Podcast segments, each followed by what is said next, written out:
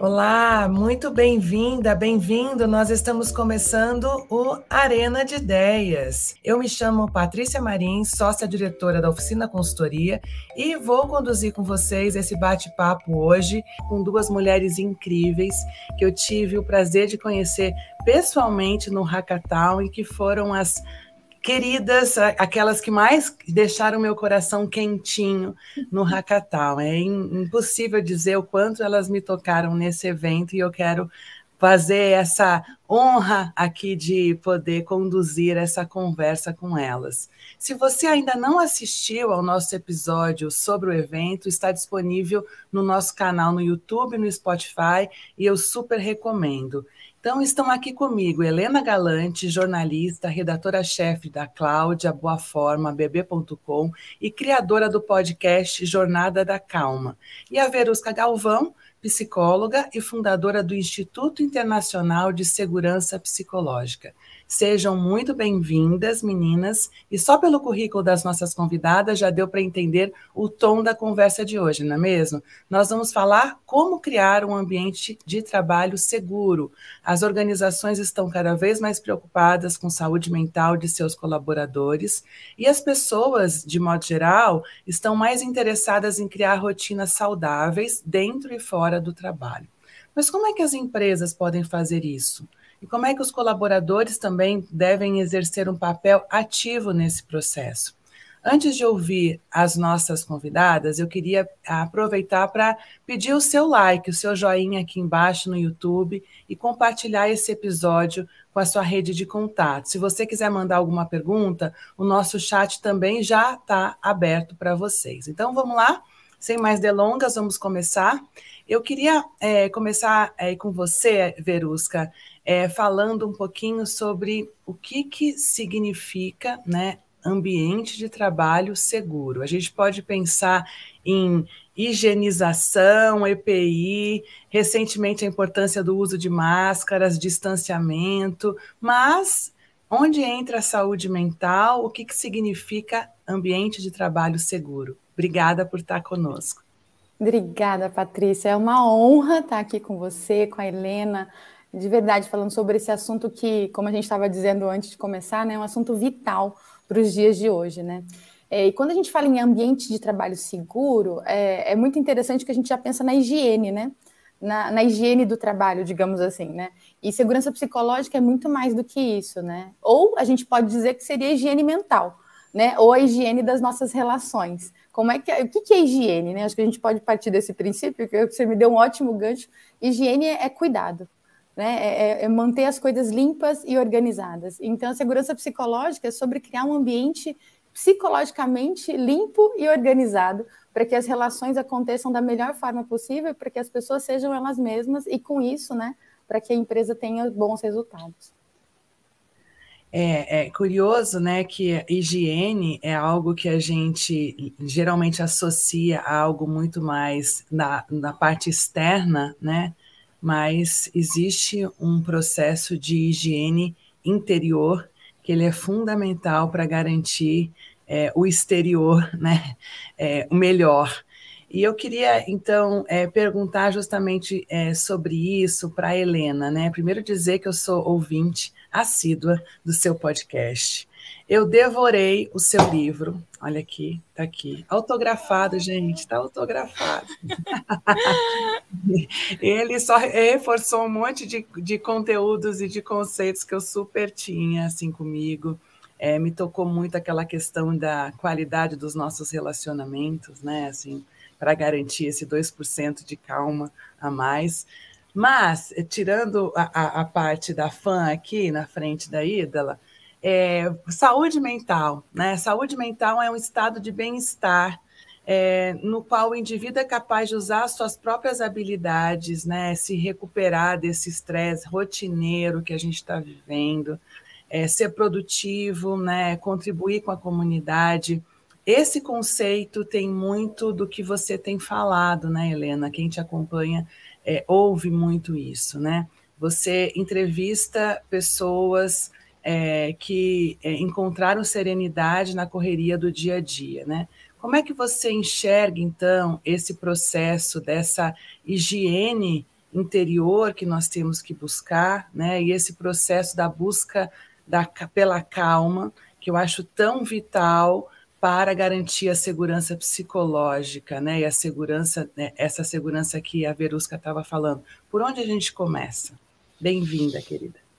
Ah, obrigada, obrigada, Patrícia. Vou começar respirando fundo aqui, porque é sempre como eu começo no Jornada da Calma e é como eu preciso sempre começar tudo. Queria dizer que eu estou muito, muito feliz com o convite. Obrigada. Que iniciativa linda da Oficina Consultoria. Uma honra estar aqui conversando com você, Patrícia, junto com a Verusca, que eu também conheci no Rectal e me apaixonei absurdamente por ela. Já, já me declarei algumas vezes, vou me declarar aqui novamente. É, e é muito bom encontrar pessoas. Você falou sobre os relacionamentos, né? Sobre quanto a qualidade dos nossos relacionamentos impacta no, no, no nosso bem-estar. É, e para mim, essa jornada tem sido de encontrar pessoas que estão buscando também maneiras de viver é, essa correria do dia a dia de outro jeito.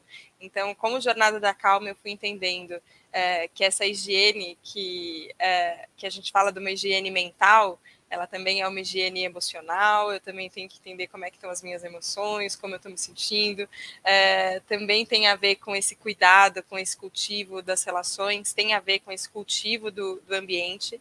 Eu fui entendendo que isso acontecia da pele para dentro, assim, né, é, eu comigo, isso também acontecia com todas as pessoas com quem eu me relacionava. Então, é, é muito curioso, assim, que é, de, de um ano para cá eu tive uma mudança de carreira muito grande, então foi quando foi quando eu assumi essas três marcas que você que você comentou, a direção de Cláudia, de Boa Forma, de Bebê. Então de repente agora é uma equipe muito maior, é um grupo muito maior e aí tem sido uma experiência de trazer tudo que eu busco com os convidados quando a gente está ali conversando um a um, às vezes em três pessoas, mas é sempre um grupo pequeno, é, nesse ambiente tranquilo e seguro para a gente poder abrir o coração e falar e aí tá corrido para você, tá corrido para mim. Como é que a gente faz para dar um jeito? Então, é, eu abro esse espaço de conversa, mas tem sido um exercício de abrir também esse espaço de conversa em grupos maiores. Então, também abrir esse espaço de conversa junto com o fechamento de uma edição, abrir esse espaço de conversa com, com todas as coisas que acontecem no dia a dia. E eu acho que quem está acompanhando a gente aqui hoje, com certeza também tem um dia cheio, corrido, com muitas pessoas, muitos afazeres. É, e é, a proposta do Jornada da Calma nunca foi falar que a gente vai fazer menos coisas. Eu, eu gosto de é, também dessa atividade, desse movimento, mas é um jeito de fazer as coisas diferente. Eu acho que higiene está nesse lugar, nessas outras maneiras de descobrir como é que a gente pode circular pelo mundo. É, e é bem curioso isso que você traz, né, Helena? Porque é, a, geralmente a gente tem uma ideia equivocada sobre calma, de que a calma geralmente ela vem quando eu tenho poucas coisas para fazer ou eu não tenho que equilibrar pratinhos, ou eu estou de férias. Né? É, então, só nesses momentos de detox em que eu tenho calma. Né? E, e, e na realidade, a gente está vivendo uma sociedade cada vez mais agitada, uma sociedade com essa infodemia que a gente está vivendo, né, a sociedade das redes sociais, onde a gente fica mais conectado, né, com muitas atividades, e o meio corporativo apontando cada vez mais para profissionais ambidestros, multidisciplinares, né, que de fato é, consegue desempenhar muitos, muitos é, projetos, né? Então é, é, é, um contrassenso a gente pensar é, às vezes, porque o, o, vocábulo que a gente tem lá enraizado da origem assim da calma, ele não é isso, né? Assim, estou errado em pensar isso, Helena? Não, acho que é, é, ele é paradoxal mesmo, né? Esse cenário que a gente se encontra. É, tem, tem coisas isso que, que eu acho que são mudanças internas e tem mudanças sistêmicas para acontecer também. Tem horas que eu olho e muito é, pensando na segurança psicológica e em como a gente trabalha em grupo, tem horas que eu olho e falo isso daqui não está sustentável. Esse, esse nível de produtividade ou essa cobrança não está sustentável. Então tem horas que eu acho que, que a gente vai ter que puxar um pouco o freio de mão também. É, tem, eu, eu, vejo isso muito comigo, assim, eu estou sempre, e, e, é isso, acompanhando com terapia, é, fazendo todo, todo, toda uma rede de apoio ali para tentar entender quanto a gente consegue otimizar é, os, os nossos, é, o nosso agir né, no trabalho, e a gente gosta de performar, é, a gente gosta de ser desafiado, a gente gosta de fazer muitas coisas, mas tem um ponto que a gente que aí a gente perde a mão, né? E a Verusca fala bem sobre esse pontinho ali de como a gente acha esse, esse equilíbrio. Eu acho que a, a ideia é tentar achar esse equilíbrio, né? É, tem, tem horas que a gente vai ter que fazer menos coisas, horas que a gente vai fazer mais coisas sim, mas é, no modo geral, como eu enxergo, é que a calma não é possível só no alto da montanha. Eu amo o alto da montanha, ficar meditando, olhando a natureza e que bonito. É bonito mesmo, mas eu não, eu não quero hoje, nesse momento de vida, ir para o alto da montanha e falar: agora eu saí da sociedade, é isso que eu vou fazer, eu vou meditar aqui pelo mundo. Não, eu tenho vontade de fazer outras coisas também. Então, acho que a calma tem que ser possível nesse ambiente corrido também. Mas isso não significa que a gente, às vezes, não vá precisar olhar para esse ambiente corrido e falar: ó, a gente vai ter que mudar, porque se continuar desse jeito, vai dar ruim. É, e, e aí eu queria pegar esse teu gancho para perguntar um pouquinho para a Verusca, né? É, sobre essa calma nesse ambiente em que nós, profissionais de comunicação e, e quem está hoje no ambiente do, do, mundo dos negócios, no mundo corporativo, né? A Helena, por exemplo, jornalista, já tive na, pela, na pele dela fazendo fechamento, né? A gente fala, meu Deus, como assim? Né? A gente vai ter calma com o fechamento, né? E agora a gente tem também essa busca por inovação, essa inquietude por inovação, né? Que gera em nós uma ansiedade ainda maior, né? O famoso a famosa FOMO, né, Fear of Missing Out, né, que a gente fica o tempo inteiro vivendo dessa FOMO, ai, eu não vi, ai, aquilo, lançaram aquele outro e tal, eu estou perdendo tempo, estou comendo é, é, é, por fumaça aqui, né, o meu colega já sabe isso e eu não sei, né? E tem um estudo do Google dizendo que as lideranças que percebem que inovar depende da abertura é, de todos é, para serem ouvidos, né? poder expressar opiniões, fazer perguntas, receber ajuda em vez de crítica ao cometer um erro, são as principais características desse ambiente profissional que oferece ao que você explicou para a gente como segurança psicológica, né, Verusca? E dentro disso, nesse ambiente aonde o estímulo à inovação é cada vez maior, né? É, como é que a gente consegue garantir essa segurança psicológica? Explica um pouquinho isso para gente. Explico, e eu vou, juro que eu vou tentar ser breve. Porque, nossa, dá muito pano para manga, né? Esse estudo que o Google fez é maravilhoso, inclusive. Acho que o Google fez um serviço à sociedade, né? Trazendo luz para esse tema da segurança psicológica. Que, embora esse tema já, te, já esteja sendo estudado há décadas, é, né, a doutora Amy Edmondson, que é, a, o grande nome né, da segurança psicológica no mundo, é, o Google ele trouxe luz para esse assunto porque é o Google. Né? Então, talvez a gente precisasse de uma grande organização que falasse sobre esse assunto e que validasse, né, de certa forma, publicamente, os estudos que a doutora Amy fez, é, que são incríveis. Né? Mas é, é, ouvindo a Helena falar sobre calma, né, que eu adoro também, é, e a gente até conversou sobre isso, é fácil você encontrar calma no, na, no topo da montanha, né? É, o difícil é a gente encontrar calma no dia a dia, né? Na loucura do dia a dia, né? E o mundo corporativo é um, é, é um mundo que exige demais da gente. Né? É, é, a gente está acostumado a trabalhar demais, a entregar demais, a performar demais, né? É, e de certa forma, hoje a gente percebe que isso não é mais sustentável. E quando a gente fala em inovação, parece que, principalmente pensando nas startups, que são essas pequenas empresas inovadoras ajudando as grandes empresas, elas também entraram num looping né, de trabalho que acabou agredindo a saúde das pessoas e as relações. Mas quando a gente dá um foco né, na segurança psicológica e na inovação, a gente entende que a gente é, só consegue inovar quando a gente tem colaboração entre pessoas. Né? Então, eu não consigo inovar sozinha, ou para eu conseguir inovar sozinha, eu vou demorar muito mais tempo né? Talvez eu consiga, e ok, só que eu vou demorar muito mais tempo para conseguir inovar. Né? Agora, quando eu tenho relações, né, é, onde essas pessoas entendem, como o Google mostrou, né, essas pessoas elas trabalham sobre esses padrões que o Google identificou, né, que são padrões de alta performance, né, são padrões que levam os times a inovarem, e esses padrões nada mais são do que regras de convivência. Né? Esses padrões nada mais são do que regras de relacionamento. Né? Então, eu sou psicóloga, mas há muito tempo, né, é, a gente já vem falando na psicologia sobre para onde é que o trabalho ia nos levar, né? E, e, chegou esse, esse momento, né? O trabalho acabou adoecendo as pessoas. Por quê? Porque a gente não cuidou do que é mais importante, que é das nossas relações. Então, voltando para a calma, por exemplo, né? É, existe uma arte em encontrar calma nas nossas relações, né? É uma arte porque é uma arte de conviver, né? É uma arte de viver. E para inovar, a gente precisa exercitar essa arte, né? Essa arte das relações, é, que a segurança psicológica define muito bem quais são, a, digamos que, as regras de convivência que precisam estar presentes dentro desse time, dentro dessa organização, nesse caso, para que a inovação aconteça, para que é, a tão desejada alta performance aconteça, né? Mas de uma forma que seja bom para todo mundo, sabe? que não desestabilize as pessoas, né? Que não desestabilize as, a organização de um modo geral. É, tem até aquela frase, né, a frase que a Helena até citou, acho que na palestra dela, no livro dela, não, não me lembro mais, né, do Mia Couto, a gente se acende nos outros, né?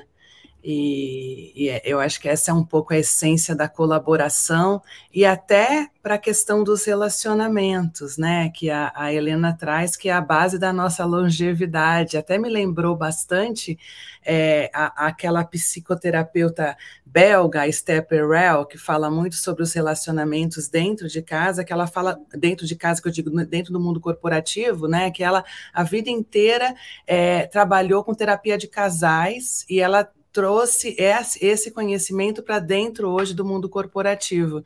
E ela fala muito isso, né? Que a, a felicidade das relações é, é, é, o que dá essa a nossa alegria para a vida, né?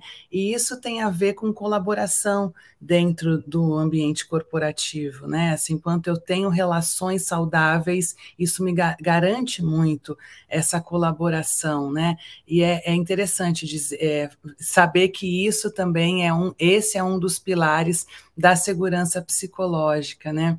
E aí eu queria perguntar para você, então, Helena, né, essa segurança psicológica no trabalho, ela, ela deve ser uma preocupação nas organizações? Você acha que os colaboradores é, tendo esse suporte, isso poderia ser, ter uma vida mais calma, mais saudável, né? O suporte que eu digo é esse entendimento, é um trabalho muito coletivo, né? Quanto mais as pessoas entendem a necessidade de criar ambientes seguros, todo mundo tendo uma co participação, né? É, você acredita que esse pode ser um caminho para a gente ter uma vida mais calma no ambiente corporativo? Acho que é o caminho, né? Eu vou só, não vou perder a oportunidade, porque aqui, ó, tá vendo esse quadrinho? E a gente se acende nos outros. Não é mentira que eu tenho o quadro do lado aqui, porque é uma lembrança sempre. Eu olho, é, porque acho que como, como a Verusca falou, assim, né? É, numa sociedade competitiva, em algum momento a gente falou, deixa que eu resolvo sozinho. Não, peraí, eu vou, vou resolver isso daqui, é, eu, eu sozinha dou conta. É, e a gente foi achando que era mais fácil assim. Só que a verdade é que a gente não dá conta dos, dos desafios sozinho. É, então, tem, tem essa, essa questão da gente precisar dos times né, funcionando, é, tem, tem a nossa característica social, né, a gente nós somos seres sociais, então a gente vive em relacionamento, o relacionamento impacta a nossa, a nossa longevidade, então isso está na nossa natureza, mas ao mesmo tempo não é assim tão simples a gente se relacionar, né? É, aqui, nós temos admiração umas pelas outras. É, a gente fala, nossa, que trabalho incrível que você faz, eu gosto do seu trabalho, eu quero trabalhar junto com você, vamos fazer uma coisa juntas, vamos se reunir aqui numa arena de ideias, a gente conversa. É lindo, isso me, me inspira, me abastece, é ótimo. Se a gente for trabalhar todos os dias é, num projeto ultra intenso, quatro meses aqui, a gente vai trabalhar e a demanda é alta e a gente tem que fazer e tem um compromisso com isso, a gente quer é capaz que dê algum probleminha no meio do caminho? É claro que sim, porque a gente pensa diferente, ainda bem que a gente pensa diferente, isso é uma vantagem nos times. É, a gente tem variações emocionais, como a gente estava falando antes, então tem um dia que eu posso ter acordado é, com é, a cara um pouco virada para o lado, e aí eu vou falar com a Verus que você grossa com ela, e você fala, nossa, por que, que eu tô fazendo isso? Não, não tinha nada a ver com você, ver, é, foi outra coisa que aconteceu, mas também sinto que às vezes eu não posso falar isso, porque senão também, o que, que ela vai pensar? Vai achar que eu não sou tão profissional? Esse, é, eu, eu tenho sempre a sensação que tem um monólogo acontecendo na nossa cabeça aqui, né? Que a gente fica sempre contando uma história pra gente do que está acontecendo. Só que aí, quando a gente vai trabalhar junto, quando a gente vai colaborar, quando a gente topa esse relacionamento para fazer uma coisa junto, todos esses monólogos internos vêm junto. E o que acontece é que às vezes a gente não tem espaço para falar sobre isso, né? Então, é, eu acho que a segurança psicológica é um caminho, e para mim foi um grande momento. Claro, era isso, quando eu descobri esse termo e tudo que, é, que o Instituto Internacional de Segurança Psicológica fala também, porque eu falei, claro, é isso, é isso que faz funcionar é, o, que, o que ajuda é quando a gente pode se abrir, é, e não é fazer terapia entre nós, ainda é isso, que eu seja da, da bandeirinha da terapia sempre, acho sempre que ajuda, todo mundo deveria fazer. É, não é que a gente vai é, se, se reunir para fazer um projeto e a gente vai falar sobre só sobre outras coisas e não sobre o projeto. Não, a gente tem que ter foco também, a gente vai falar sobre o projeto.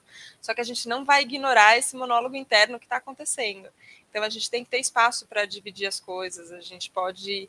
É, e é muito legal quando você sente firmeza de poder, dentro de um, de um grupo, dentro do, da sua equipe, dentro das pessoas que você. Você fez uma escolha de estar ali, né? A gente, a gente escolhe estar ali naquele lugar e tinha um motivo. É, e sempre tem uma alegria quando a gente começa um projeto, né? Então você fala, por que, que eu, como é que eu não perco isso, né? Como é que eu cultivo isso todo dia, esse espaço, essa abertura, esse relacionamento, a colaboração de uma maneira que os outros de fato me acendam e que eu possa acender os outros também, que a gente regenere as nossas relações e não que a gente se desgaste, assim, sabe? É, mas acho legal falar que ainda que isso para mim seja é, tem uma cara de alívio muito grande, é inspirador me emociona, isso não significa que não vá ser difícil no meio do caminho. Então, acho que é bom também que a gente vá preparado para isso, porque aí a gente constrói de maneira mais realista também é, possibilidades. A Verusca falou em regras, e eu acho que no final acaba sendo um pouco isso, assim, né? Combinados. Vamos fazer um combinado? Como é que a gente fala aqui? Se, se no meio da palestra eu estiver falando muito, Patrícia, como é que você vai falar para mim que eu estou falando muito? A gente faz um combinado. combinado não sai caro, assim, sabe? Então acho que é isso que a gente tem que fazer sempre, por isso que eu realmente acredito que é um caminho muito importante.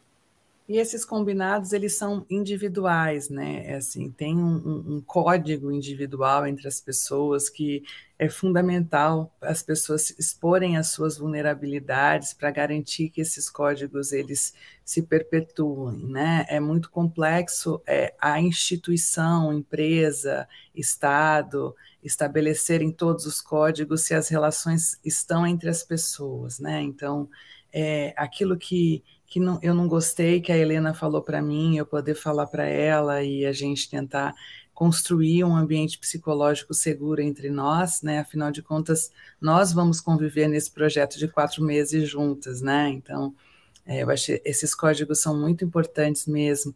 E aí tem uma pergunta que chegou, gente, da Valquíria Lima, é, Para você, Verusca, ela fala: obrigada pelas excelentes exposições. Gostaria de solicitar dicas sobre como introduzir esse, conce esse conceito, esse debate numa instituição.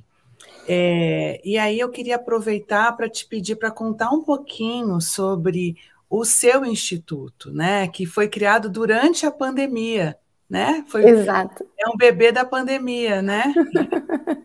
é um bebê da pandemia. um bebê forte, né? Porque nasceu num período, nossa, mas acho que cheio de propósito, né? É um bebê assim cheio de propósito. É, bom, eu vou juntar as duas coisas, né? O instituto ele nasceu quando é, a Patrícia e eu é, decidimos. A gente já tinha feito a certificação com o Peter Covalier, né? É, e aí a gente já estava fazendo alguns trabalhos voltados para esse tema dentro dos nossos clientes, e a gente percebeu que, nossa, isso realmente funciona. Né? Primeiro foi um grande, uma grande descoberta para a gente, mesmo nós sendo psicólogas, esse tema não era é, um tema conhecido. Né? Então, quando a gente conheceu o tema, o conceito, né, o modelo da segurança psicológica, a gente entendeu, nossa, é, nós, nós éramos executivas de RH antes de, de sermos empreendedoras, né? Então, a gente entendeu que isso fazia muito sentido em relação aos desafios que nós tivemos nas organizações onde a gente trabalhou. E nós só trabalhamos em grandes multinacionais, sabe? E aí a gente descobriu isso, falou, nossa, a gente vai trabalhar só com isso. Então eu tinha a minha empresa, ela tinha dela, e a gente começou a fazer alguns projetos juntas. Só que começou a dar muito certo. Né? A gente percebeu que realmente isso, isso trazia consciência para as pessoas, e Valkyrie, eu vou responder sua pergunta já pegando esse gancho, tá? Isso trazia consciência para as pessoas. Falar sobre isso, é, é como a Helena disse, né? É, trazia um alívio, algo do tipo assim, nossa, eu descobri algo que eu sabia que existia, mas eu não sabia qual era o nome né? Então isso foi um grande divisor de águas assim nas nossas carreiras, na minha e da Paty, né? E aí a gente conversou com o Peter para trazer essa certificação para o Brasil, é uma certificação internacional. A gente conversou com ele para trazer a certificação para o Brasil quando é, já era início da pandemia, se foi no começo, isso foi em 2020, né? Eu já tinha a Paty tinha feito a certificação dela, eu também. É, e ele topou, né? A gente falou: olha, Peter, no Brasil, é, em torno de 5% da população fala inglês, então é, vai ser difícil a gente colocar essa certificação aqui se não for em língua portuguesa. E tudo bem para você? A gente faz um acordo, não sei o quê. A gente trouxe a certificação para cá. Aí a aceitação dessa certificação foi muito boa também, o que foi um, um, um ótimo sinal assim de que a gente estava no caminho certo. E aí a gente decidiu fundar o instituto. Então, o Instituto nasceu é, em junho de 2021. A gente já tinha formado algumas turmas, já tinha atendido vários clientes né, com essa abordagem, é, e hoje a gente tem inúmeros cases, assim, inúmeras transformações, a gente pode chamar desse jeito mesmo, né, inúmeras transformações em times que se abriram para isso. E aproveitando a, a, pergunta da Valkyria, né, é, a gente começa pelos times que estão mais abertos mesmo, né, porque é muito comum que a gente, às vezes, e eu já fiz muito isso, né? A gente tente começar pelos cabeças duras da empresa. Mas a gente vai gastar uma energia absurda para convencer essas pessoas que elas estão muito acostumadas, né, com o famoso comando e controle, o famoso eu mando e você obedece, né? Que isso é bastante antigo, mas ainda existe bastante. Então, a gente sempre recomenda, se você tiver espaço, por exemplo, em uma diretoria que esteja mais aberta né, que, ou que esteja realmente pedindo ajuda, que quer mudar, leva esse tema para essa diretoria. Né? Só que a gente costuma dizer também no Instituto que a gente pode falar sobre segurança psicológica sem usar o termo segurança psicológica. Né? Então a gente pode falar. Por que, que eu estou dizendo isso? É, como psicóloga, a vida inteira eu escutei, né? Nossa, você vai me analisar. Ah, você é psicólogo, então não vou falar muita coisa de mim para você, né?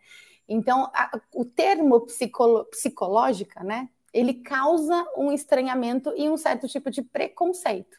Então, a gente, inclusive, ensina né, os facilitadores que se formam com a gente a terem conversas com os líderes sem mencionar o termo segurança psicológica, dependendo do líder. Essa é uma estratégia do bem, tá, gente?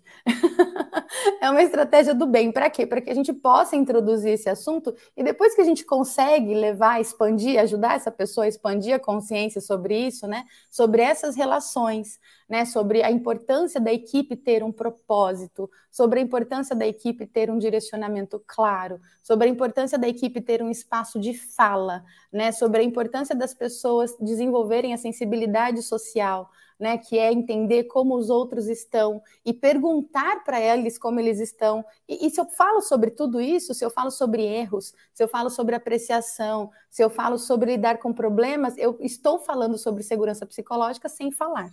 Então, existem essas formas né, de introduzir esse assunto dentro de uma instituição. É, ou por uma área que está mais aberta, ou levando o tema sem falar sobre ele especificamente. É curioso isso, porque a gente aqui na oficina é, sempre diz é, para os nossos clientes que enfrentam uma crise, né, que eles precisam é, garantir principalmente o emocional, né, para que eles possam depois prosseguir com as, com as decisões, né, difíceis, né, e muitas vezes a gente percebe a maior, a maior parte das crises reputacionais que a gente administra, elas vêm é, a partir de algo interno, né, algo que já estava dado e muito a ver com cultura é, organizacional, né? Então, a abertura para escuta, como você falou, para fala, ela é algo realmente que a gente precisa é, entender e se apro a, aprofundar, né? E eu acho que agora no trabalho híbrido isso passou a ser muito mais difícil, né? A gente conseguir ter essa escuta genuína no trabalho híbrido, né? As pessoas não se conhecem, as pessoas têm receio de falar, ah, eu não conheço ninguém lá, estou chegando na empresa, né? É, como é que eu vou me expor e eu não vou ser rotulado? Então, tem é, é, uma, uma, uma, complexidade a mais, né? Eu fico feliz de ver que o Instituto foi lançado no meio da pandemia para poder in, já entender né, essas nuances da pandemia que traz o trabalho híbrido para sempre, né? Pelo menos nós adotamos já o trabalho híbrido para sempre, mas existe uma complexidade de cultura organizacional a partir desse, desse trabalho híbrido, né, que é, é muito em relação a essa construção dessa confiança e da segurança, né. E aí eu queria perguntar, até você já, já respondeu, Verusca, uma pergunta da Érica Abe, que fala se é possível é, criar ambiente seguro em organizações acostumadas com comando e controle, né? Você acabou de trazer isso, né? Mas eu queria é, é, trazer uma outra pergunta aqui para vocês, que é a da Raquel de Lima, que ela fala justamente sobre essa questão do trabalho híbrido, né? Então, no trabalho híbrido ou exclusivamente remoto, há dicas sobre o cuidado com segurança psicológica, quais seriam esses cuidados? E aí é, eu, eu queria também trazer um pouco sobre essa questão da calma né, é, que eu, eu considero como um pilar da segurança psicológica. É, queria também é, ouvir um pouquinho você, Helena, sobre essa questão do remoto. Afinal de contas, é, você também tem é, enfrentado né, essa dificuldade com, a sua, com as suas equipes também, né? Como é que você enxerga essa questão da gente garantir a segurança psicológica no trabalho remoto é, quais cuidados que a gente poderia ter, se vocês duas pudessem comentar? Claro, é, eu acho que não é igual, né? A gente está presencialmente no mesmo ambiente ou a gente está remotamente conversando. Ainda que hoje a tecnologia proporcione uma coisa incrível, né? A gente está se vendo, a gente consegue ver as perguntas das pessoas, é, tem, tem uma dinâmica que funciona muito bem online, mas ela é diferente de quando a gente está presencialmente no mesmo ambiente. Eu senti muito isso, o Jornada da Calma surgiu em junho de 2019. Então eu tive quase um ano de gravação que era no estúdio, então eu recebia as pessoas presencialmente. É, esse momento que de respirar fundo, ele acontecia depois de eu ir receber a pessoa na portaria. Eu perguntava se ela queria uma água, como é que tinha sido chegar até o estúdio. Tinha uma conversa que era uma conversa amena, mas ela parecia que ajudava a sintonizar a gente entre um ponto e outro.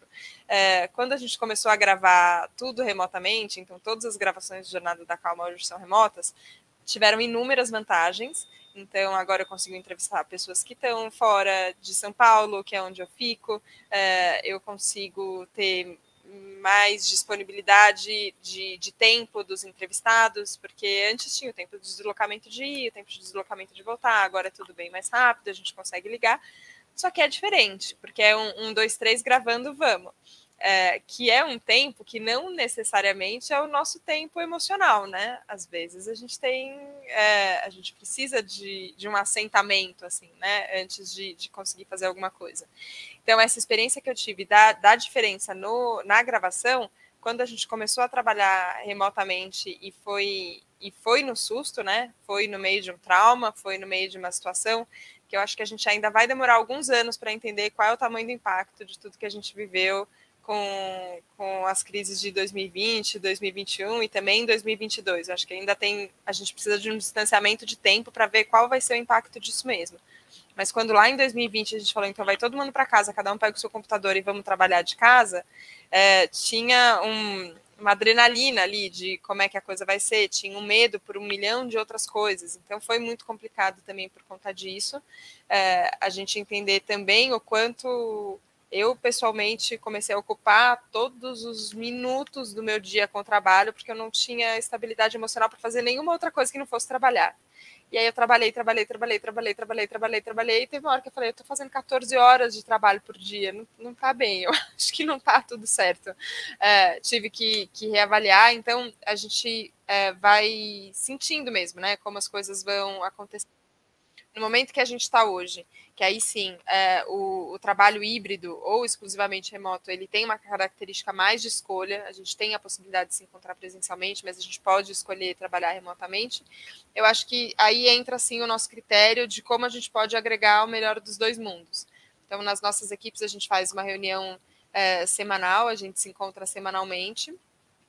Recentemente, é, tomamos a decisão de aumentar essa reunião para duas vezes na semana, então a gente vai ficar três dias trabalhando é, em casa, dois dias se encontrando justamente porque eu senti essa necessidade, a gente sentiu essa necessidade de, de mais encontro, é, de estar mais perto fisicamente, de saber mais o que cada um está fazendo, é, de conversar mais, é, porque no fim a gente trabalhando aqui é fácil a gente ficar o dia inteiro trabalhando no que a gente tem que fazer e não falar com ninguém, né? Essa fala também é importante, essa, esse compartilhar também é importante. Então a gente está traçando estratégias assim. Então acho que são são cuidados diferentes por conta do, dos formatos diferentes, mas a intenção tem que ser a mesma. A intenção de compartilhar, a intenção de lembrar que a gente está num projeto junto, a intenção de lembrar que é, é para ser legal. É, eu tenho muito isso, assim, acho que é como é, a gente falou de cultura de comando e controle, mas eu queria uma cultura de felicidade em todos os projetos, assim, tem que ser legal, tem que ser um projeto para ser legal, para ser, para todo mundo ficar orgulhoso, feliz, realizado com, com isso. Então, quando a gente coloca esse fator, no, essa intenção, é, que aí presencialmente ou remotamente, você fala, tá bom, então agora como é que eu cuido dessa intenção para isso poder acontecer e a gente ficar bem? E você sabe que comunicação intencional é uma tendência da, do mundo pós-pandemia, que nem é pós, né, ainda, é, existe uma pandemia ainda e voltando forte na Europa, né? Mas comunicação intencional, porque eu não estou ali lendo você, olhando no seu olho, né? Não estou do seu lado. Então, se eu não demonstro a intenção, é, eu realmente crio um ruído de comunicação. Por isso que nós estamos surtando com as comunicações de WhatsApp. Porque as comunicações de WhatsApp, elas não são intencionais, né? Você responde o ok, a pessoa entende que você está seco, que você está é, bravo, né? E você, na realidade, está correndo com o, outras três reuniões ali e ok. É, então, é, essa questão é muito complexa e, e, a gente vai ter muito ainda que aprender nessa comunicação intencional, né? Mas eu queria ouvir você um pouquinho, Verusca. Claro, é, acho que só agregando o que a Helena já falou, que acho que é, é, é super por aí o caminho, né? Eu volto para a questão dos acordos, sabe? Acho, o que, que o time acorda, né? Então, recentemente a gente fez um trabalho com um time e é, é, uma mistura de gerações, então pessoas que lidam muito bem com a tecnologia, outras pessoas que não lidam tão bem assim, né? Que esse é um ponto. É, é a primeira vez no mundo do trabalho que a gente tem todas as gerações trabalhando juntas, né? Então a gente tem desde os baby boomers, né, até a geração Z. Então é, e a alfa chegando, né, daqui a pouco. Então é uma loucura pensar nisso. E como é que a gente faz acordos? E é muito interessante quando você fala sobre comunicação, Patrícia, porque a comunicação sempre pareceu, pelo menos, um grande problema, mesmo antes da pandemia, né? É, o ponto não era exatamente a comunicação, mas era o espaço para falar. Né? Era a sensibilidade sobre aquilo que o outro precisa trazer, né? que o outro precisa falar e eu estou percebendo, mas eu não digo nada. A gente chama isso de, do elefante que está na sala, né? Está todo mundo vendo o elefante, mas ninguém fala nada sobre ele. Tanto no híbrido, né, tanto no remoto quanto no presencial, é importante que a gente se olhe nos olhos, né? É importante que a gente abra as câmeras para que a gente possa perceber como as outras pessoas estão. É, isso no escritório acontece? Também não. Né? Às vezes as pessoas elas passam pelos corredores, elas entram nas reuniões, elas não fazem contato visual, elas não estão presentes porque a cabeça delas estão em outro lugar. Então, tanto no presencial quanto no virtual, a gente precisa fazer acordos de presença, né? E acordos de convivência. É, de novo, parece que é assunto de psicóloga, né? É, tipo, vamos fazer terapia em grupo, abraçar, não é nada sobre isso, né? A gente tem estudos que mostram, né, que quando a nossa mente ela está no momento presente, a gente tem mais atenção, a gente tem mais foco, né? A gente consegue tomar melhores decisões e por aí vai. É, e quando, é, pensando na segurança psicológica, quando a gente abre o espaço de fala para todo mundo numa reunião, por exemplo, porque a gente costuma dizer no Instituto que se a gente convida oito pessoas para uma reunião, mas só três falam, então não precisava das oito, certo? Né? Então, mesmo no virtual ou no presencial, é importante que esse espaço de fala seja muito bem distribuído e é importante que as pessoas se vejam, se percebam. Porque eu posso falar algo aqui e de repente a Helena fica incomodada com algo que eu falei. Se a câmera dela está fechada, ou se eu estou numa reunião e eu nem olho para ela, eu continuo falando, né? Agora, se eu percebo que houve um incômodo, eu falo, Helena, tá tudo bem? Você quer acrescentar algo? Você quer dizer alguma coisa? Porque eu percebi que parece que alguma coisa não está bem. Então, a gente também tá, tá, precisa desmistificar essa coisa do presencial e do virtual, quando, na verdade, a gente já não cuidava dessas relações no presencial. Né? Então, a gente precisa é, cuidar das relações no presencial e no virtual também. Né? Então, quais são algumas, alguns cuidados? Abrir as câmeras, né? fazer check-in. Né? O que, que é o check-in? Tá todo mundo bem? Né? Tá, vocês precisam falar alguma coisa? Tem algo a ser dito antes da reunião? Fazer um check-out. Está todo mundo saindo bem da reunião? Isso no presencial e no virtual. Né? Tem alguém que quer acrescentar algo? Tem algo que pode ser melhor? Alguma ideia que a gente não abordou? Enfim, é, é, importante que todas as vozes sejam ouvidas, todas as emoções sejam consideradas e que isso seja falado. Por quê? Porque isso impacta nos resultados. Então, quando as pessoas elas têm relações de qualidade, elas têm resultados de qualidade. Quando não tem, quando não se tem essas relações de qualidade, não adianta pressionar porque os resultados eles não vão acontecer. Eles podem até acontecer em picos, em alguns momentos, mas o fato é que eles não vêm. Isso não importa se é no presencial, se é no virtual. Então, acho que passa também por desmistificar essa coisa da diferença de um para outro, mas colocar luz nas relações. Belíssima colocação, Veriusca, porque a gente é, acaba esquecendo dessa é, presença, né? essa questão desse mundo é, multitasks que a gente vive, né? É, eu sempre eu sempre gosto de falar quando alguém chega para você é, para conversar com você e você está no WhatsApp é, e você fala assim, não, pode continuar falando aí, eu estou só respondendo essa mensagem, é, mas eu estou te ouvindo, tá? Né? É, isso não é presença, né? É assim, isso chega a ser até desrespeitoso, né? Mas a, todos nós, a maioria de nós, imagino, pelo que eu vejo nas reuniões, a gente continua mandando WhatsApp e fazendo outras coisas numa reunião remota ou numa reunião presencial. É, e aí não é presença, né? não é presença. É, e, e, é muito complexo quando nós queremos, na realidade, a colaboração e a participação quando nós não conseguimos estar ali o tempo todo, né? E o que eu ouço dentro das empresas é: ah, são muitas reuniões, é, são muitas reuniões, a gente podia ter menos reuniões. Por outro lado, o fato de reunir e todo mundo ter um alinhamento, né, é muito importante. Então, fica essa essa questão de é, não é a quantidade de eventos, mas onde eu estou, né, com toda a canalização da minha energia. É, esse combinado é muito importante. Né? É, esse ritual é muito importante para a gente garantir ambiente psicologicamente seguro. Né? É, e aí eu queria trazer para vocês uma questão de bem-estar também no sentido máximo, né? A Helena aborda bastante esse tema na sua jornada da calma, né? É, e a Miriam Moura pergunta aqui para vocês, ela cita uma pesquisa da Deloitte que mostrou que 77% do C-suite e 55% dos colaboradores são favoráveis a empresas que passem a divulgar as métricas de bem-estar da força de trabalho. Vocês acham que isso funcionaria também para garantir essa calma, mais calma e mais segurança é, é, psicológica nos ambientes de trabalho, Você já ouviu alguma coisa sobre isso, Helena?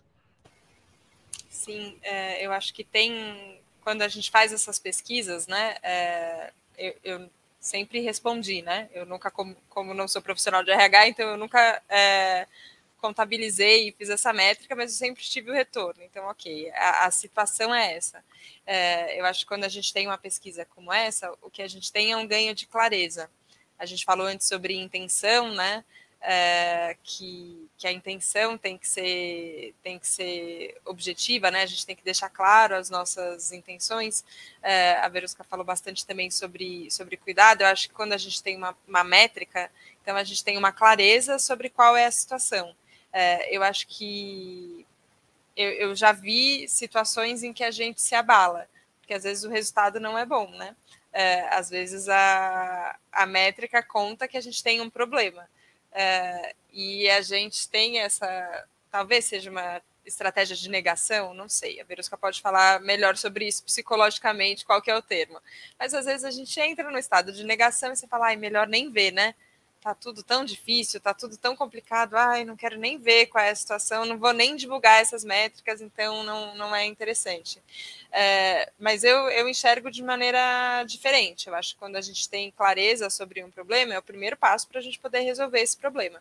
Então, mesmo que a métrica ainda não seja positiva, é, a gente consegue ali descobrir aonde a gente está falhando, né? É, então, às vezes é uma questão de, de feedback. Então, às vezes a gente precisa contar mais para as pessoas é, o que, que a gente está achando do trabalho delas. É, e não é sobre passar a mão na cabeça das pessoas. É, acho que a gente não é, a gente confunde, e eu acho que talvez porque a gente começou a falar sobre isso no momento em que a gente estava muito sensibilizado, todo mundo, parece que você falar às vezes sobre segurança psicológica significa que você precisa colocar a pessoa no colo e falar, ai, fica aqui, vai, vai ficar tudo bem. Não, vai para casa, nem trabalha hoje, não precisa trabalhar hoje, você não está bem, né? Então é, faz o que. Não é isso, assim, né? Acho que a gente começou a falar disso no momento que a gente estava muito sensibilizado, mas é todo mundo adulto, tá todo mundo ali trabalhando, todo mundo tem seu papel, sua formação, sua, sua importância nesse cenário. Então, isso não significa que a gente vá é, é isso, adular as pessoas, não é, não é dessa forma. Mas eu acho que essa divulgação também precisa ser propositiva, né? Então, se a gente tem um problema, qual, qual, é, qual é o caminho que a gente vai tentar para esse problema? E, e, eu, como, enfim, eu sou uma gestora recente, né? É, tem, é um papel novo que eu, que, eu, que eu venho desenvolvendo, então eu também estou aprendendo muito sobre como fazer isso. E em muitos momentos eu divido com a equipe falando: olha, a gente tem essa situação, vamos tentar esse caminho? E às vezes a gente tenta, e às vezes dá certo, e às vezes o caminho não dá certo, e a gente tem que sentar de novo e falar, então tá, então agora qual é o outro caminho que a gente que a gente pode fazer? Não significa que a gente tem que saber a resposta, mas acho que a gente tem que estar aberto para fazer a pergunta e para tentar. Então vamos, vamos fazer uma tentativa? Então, beleza, essa é a tentativa agora. E aí, daqui a pouco, a gente precisa de métricas de novo para avaliar. Isso está funcionando, isso não está funcionando como a gente recalcula a rota, assim, sabe? É, e acho que essa ideia de jornada que, que acabou vindo como uma inspiração ali no podcast, ela me acompanha em todas as, as coisas que eu acabo fazendo na vida, porque é sempre isso, é uma ideia de jornada. Eu estou indo por aqui, eu errei de rua, eu peguei um. Eu vou ter que fazer um retorno e vou ter que achar um outro caminho. Esse caminho está bloqueado. Qual que é, qual que é a alternativa? Qual que é, qual que é a outra possibilidade de passagem, assim, sabe? Então, eu acho que sim, não é simples a gente divulgar e falar abertamente sobre isso. Mas, como a Verusca falou, é a gente falar sobre o elefante que está na sala é, com a intenção de resolver, não com a intenção de nem de minimizar, nem de culpar ninguém ou é, não não é sobre isso só porque não resolve, tá? É, e eu acho que as lideranças também estão, é, talvez, é, percebendo mais isso, né? Que, que uma fala mais acolhedora, que um ambiente de trabalho seguro, não é porque a gente é bonzinho e legal, é porque funciona melhor. Então vamos fazer funcionar melhor? É isso. É muito bom te ouvir. É muito bom, é muito bom é, aprender com vocês duas, viu? Isso aqui está sendo uma masterclass para nós. É, é, excelente, muito bom, muito obrigada pela troca tão genuína de vocês, porque nós somos eternos aprendizes como líderes, né? Quanto aprendizado a gente tem que ter todos os dias, né? É, é uma jornada eterna, essa jornada da formação da liderança, com tantas é, novas habilidades que temos que desenvolver nesse mundo, né, nesse mundo totalmente frágil que nós estamos vivendo, não linear, né, e ao mesmo tempo com tantos novos desafios de inovação, isso isso já nos deixa assim ansiosos, né? E lidar com pessoas sempre sempre é o desafio central, né? Eu queria um pouco, né, a gente está chegando ao final do Arena de Ideias, mas eu queria te ouvir, Verusca, sobre esse tema é, em relação a dar visibilidade às métricas de bem-estar. Sim, é bom. É, isso que a Helena falou é, é maravilhoso, né? É, acho que a, a, liderança precisa se colocar numa posição de, de aprendiz também. Né? Então, é, hoje a gente fala muito mais sobre uma liderança que sabe fazer perguntas do que sabe dar respostas porque a gente não tem todas as respostas, ninguém tem. Então, quando a gente olha para métricas como essas, é, a liderança pode ser, né, que a liderança acredite que precisa trazer uma solução. Mas a nossa recomendação sempre é converse com os seus times né? É, porque eles sabem até melhor do que você o que precisa ser feito, né? Talvez você não esteja enxergando o todo. E quando a gente dá voz para todas as pessoas, a gente é capaz de enxergar o todo, mas só porque a gente escutou todo mundo, né? Porque sozinho a gente não, a gente não consegue, né? Nós somos limitados, é, né? Todo o ser humano ele é limitado, a gente não tem a capacidade de enxergar tudo o tempo inteiro. É, agora, é, sobre as métricas ainda, é, existem muitas pesquisas que trazem métricas, né? A Gallup é uma instituição que traz muitas, muitas pesquisas interessantíssimas, é, mas o que é que a gente vai fazer com isso? É a mesma coisa quando você descobre que você está doente. Beleza, você entendeu que você está doente, e agora? Né, o que fazer a respeito disso? Então, qual, quais são as atitudes, quais são as ações que serão tomadas? É, porque muitas vezes a gente levanta essa, esses resultados e não faz nada a respeito, né? Ou não faz algo que seja realmente efetivo para as pessoas. E as pessoas precisam enxergar que existe. Ah, então tá. Então as nossas métricas de bem-estar elas não estão tão boas. Então quais são as ações que a gente vai fazer para elas melhorarem? Ou as nossas métricas estão boas, mas as pessoas estão realmente enxergando isso no dia a dia? Que aqui a minha provocação é essa, sabe? É porque, infelizmente, a gente vê pesquisas né, de empresas que são ótimos lugares para se trabalhar, mas que quando a gente vai lá dentro, a gente vê que não é bem assim. Né? A percepção das pessoas que estão lá não é exatamente aquela que está sendo refletida na pesquisa. Então a gente vai entender o que, aconteceu de fato, qual é o motivo disso, né? Então acho que tem esses dois pontos de vista que precisam ser bem analisados. Mas sim, a, a verdade ela é sempre o melhor caminho. Né? Isso precisa sempre tá, vir à tona, com certeza. É, a transparência, né? A, a sociedade hoje é, é, a sociedade da transparência. A gente que.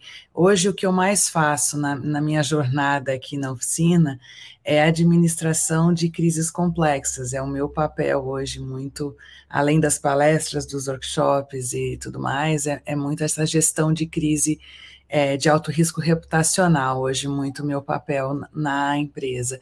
E, e, e é muito interessante é, essa tua colocação agora, Verusca, é assim, nesses, nesses clientes que estão vivendo essas crises muito complexas, né? Porque essa, esse fio condutor da, da da transparência, né, de você de fato deixar claro um dado que está ali e eu não quero ver, ou eu, eu deleguei para outras pessoas, eu não quero ver, eu estou delegando para alguém ver para mim, mas eu não dou visibilidade para o time, isso tem um poder de gerar crises que depois são muito, muito perniciosas, né? tanto no aspecto cultural quanto no aspecto reputacional. Então, cada vez mais a recomendação é sim dar visibilidade aos dados todos. Não que você tenha a solução. Né? Muita, muitas dos dados Né? Ontem mesmo me apresentaram os, os nossos dados ESG. Né? E agora, o que, que eu faço com isso? eu não sei. Eu, eu falei, eu não tenho ideia, né? Mas a gente tem que dar visibilidade. Vamos dar visibilidade, vamos construir aquilo que a gente vai cons é, é, conseguir dentro de uma jornada, né?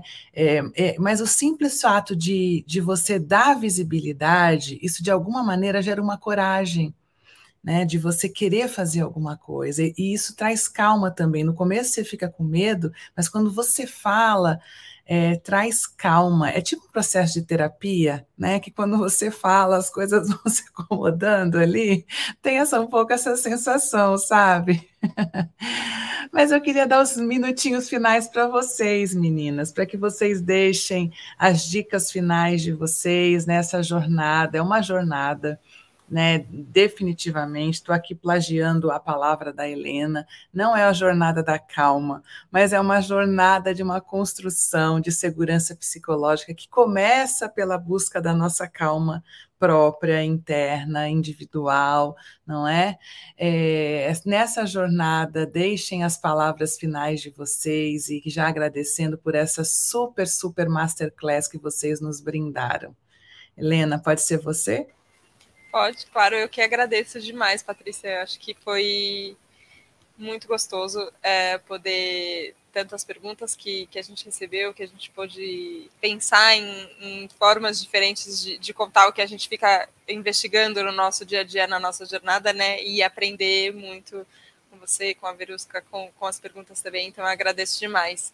É, isso que a Vê falou sobre a verdade é sempre o melhor caminho, né? Então não vamos esconder nada, vamos, vamos, vamos falar de verdade o que está acontecendo, que eu acho que traz essa sensação de calma e de alívio que você comentou também, Patrícia. Então, no primeiro momento pode dar medo, mas no fim a gente relaxa, porque porque é isso que está acontecendo, independente da, de como a gente julga o que está acontecendo, isso está acontecendo, essa é a verdade sobre o que está acontecendo. Então agora a gente tem é, como dar como dar o próximo passo, né?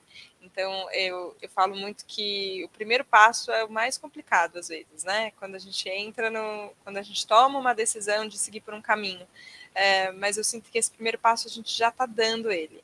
É, isso não significa que a gente não vai ter que dar o próximo que cada um também, de certa forma, é um primeiro passo sempre. É, ok, já, já cheguei até aqui, então qual é o meu próximo primeiro passo? É, mas quando a gente se reúne em roda, como é isso que a gente está fazendo aqui, quando a gente busca trocar, quando a gente divide com o nosso time quais são as decisões difíceis que a gente tem que tomar, quando a gente pede ajuda para outras áreas das empresas. É, então, essa semana, por exemplo, tive uma conversa com, com, a, com a diretora de RH da, da Abril, e foi uma conversa tão boa que eu falei, nossa, tá aí, né? Gestão de pessoas, e aí a gente não, não levanta a mão e não pede ajuda. Sim, a gente pode pedir ajuda. É, a gente, quando a gente abre esse canal de comunicação com todos, é, e também fica atento aos, a, aos sinais que a vida vai trazendo, né? Então, às vezes é isso, às vezes pode ser um vídeo que a gente assistiu no LinkedIn, às vezes pode ser um texto que a gente leu, então a gente faz mais perguntas e fica mais aberto às respostas, sem medo da verdade. Eu acho que isso nos acalma e a gente está todo mundo junto nessa mesma jornada. Então, agradeço a companhia, companheiras de jornada é, muito queridas e amadas. Obrigada pela por essa roda linda que a gente formou. Obrigada a todo mundo que estava aqui com a gente também. Um prazer. Ai, que lindo, Helena. Obrigada. Me emociona muito estar aqui com vocês, me emociona ter esse espaço para falar, me emociona falar sobre esse tema de uma forma hoje que é desejada pela maioria das pessoas, sabe? Que as pessoas realmente é, entendem que estão necessitando disso. Às vezes dá medo mesmo, né? Porque a gente não está acostumada a falar daquilo que a gente é, daquilo que a gente sente num ambiente tão duro como o ambiente de trabalho. Né? Mas esse ambiente é duro porque a gente construiu ele assim, então agora a gente pode desconstruir, tá tudo bem. Né? A gente pode transformar esse ambiente num ambiente mais humano, mais acolhedor, mais afetuoso, porque nós somos feitos das nossas relações. Né? A gente não vive sozinho, a gente não foi feito para viver sozinho. Então a gente não foi feito para alcançar resultados sozinho, né? A gente não foi feito para trabalhar sozinho. É, a gente depende das nossas relações para a gente ter resultados positivos.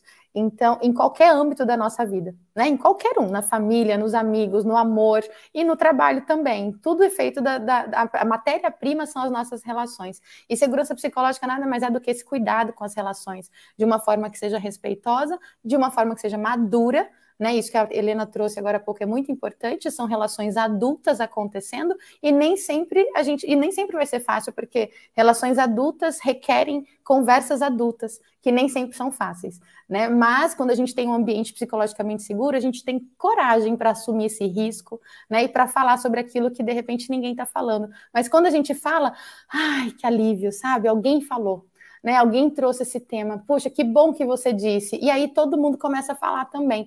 Então, é, alguém falou aqui que é, a, a, gente precisa de uma consciência corporativa maior, né, para levar a segurança psicológica, e é o contrário. A gente precisa de segurança psicológica para alcançar essa maturidade, para alcançar essa consciência, né? E a gente precisa de pessoas que levem isso para as organizações. Então é isso que a gente está fazendo e a gente incentiva que outras pessoas vistam essa camisa também, como a Helena, né? É, é, hoje faz isso já, e isso é maravilhoso.